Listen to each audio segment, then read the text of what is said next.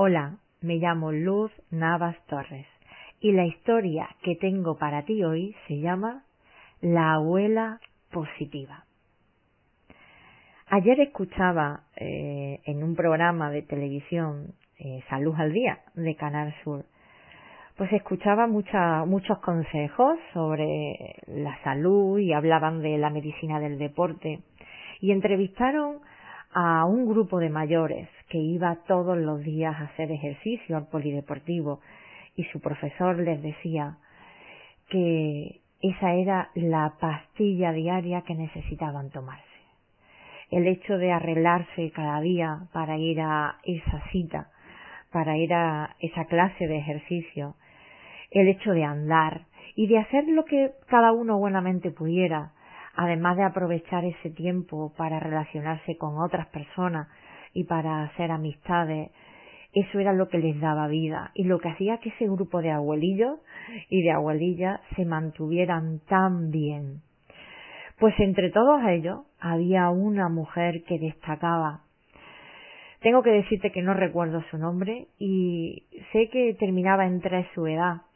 No estoy segura si 83 o 93 pero desde luego todos decían que era la abuela del grupo y que la edad que tenía, si tú la ves, no te lo puedes ni imaginar lo bien que está. Esta mujer la entrevistaron y contó sus secretos para estar tan bien con esa edad. El primero de ellos era pensar en los problemas solo lo justo, una vueltita y se acabó era mucho mejor pensar en soluciones. El segundo que ella comentaba era ser positiva. Ser positiva, tener entusiasmo, alegría, pensar siempre lo mejor, le ayudaba a mantenerse con una salud mucho más plena. Y el tercero, me encantó lo que dijo esta mujer, nunca digo no puedo. Yo siempre digo que puedo, puede que me cueste algunas cosillas más que otras.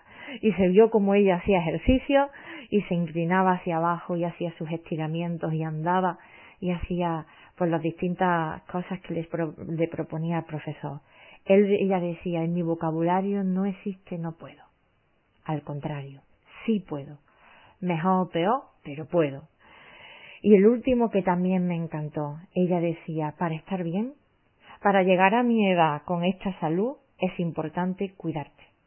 Tienes que cuidarte tú mismo, pensar en ti y ocuparte de ti y cuidarte porque así eh, realmente sí que puedes llegar a una edad mayor y gozar de salud y disfrutar de una vida feliz. A mí me, me llena de, de verdad de ilusión y de admiración cuando veo a personas mayores que tienen el secreto de la felicidad y que envejecen con una salud, con una alegría, con una vitalidad envidiable. Me encanta y esos son de alguna manera mis modelos a seguir.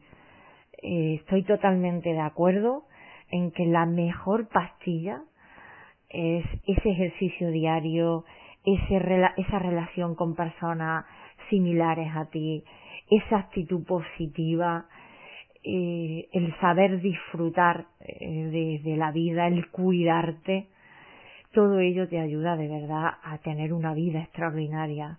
Y la historia de esta mujer, que podríamos ponerle cualquier nombre, pero que ni siquiera he decidido hacerlo porque no recuerdo el suyo, pues bien puede ser la tuya.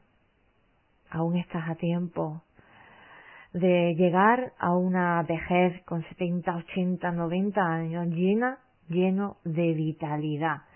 Si empiezas a eliminar de tu vocabulario no puedo, si empiezas a decir sí puedo, mejor o peor, con más o menos trabajo, pero sí puedo, si empiezas a cuidarte de verdad, empezando por cuidarte por dentro y empezando por cuidarte tus pensamientos, porque lo que piensas influye en cómo te sientes, influye en tu organismo directamente, y, y, y sencillamente eso, el invertir en ti, porque cuanto mejor estás tú, mejor están también los que te rodean. Así que yo no sé tú, pero yo desde luego quiero ser una abuela positiva, llena de salud, llena de vitalidad, llena de entusiasmo, una persona con que los demás quieran relacionarse, persona que, que contagie esa energía. Así quiero ser yo de mayor. ¿Y tú? ¿Cómo quieres ser de mayor?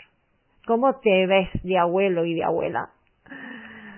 Bueno, pues deseo de corazón que esta historia también te inspire y te motive para vivir cada día más feliz y para hacer quizás, si son necesarios, los cambios para que llegues a una vejez llena de vitalidad y de felicidad.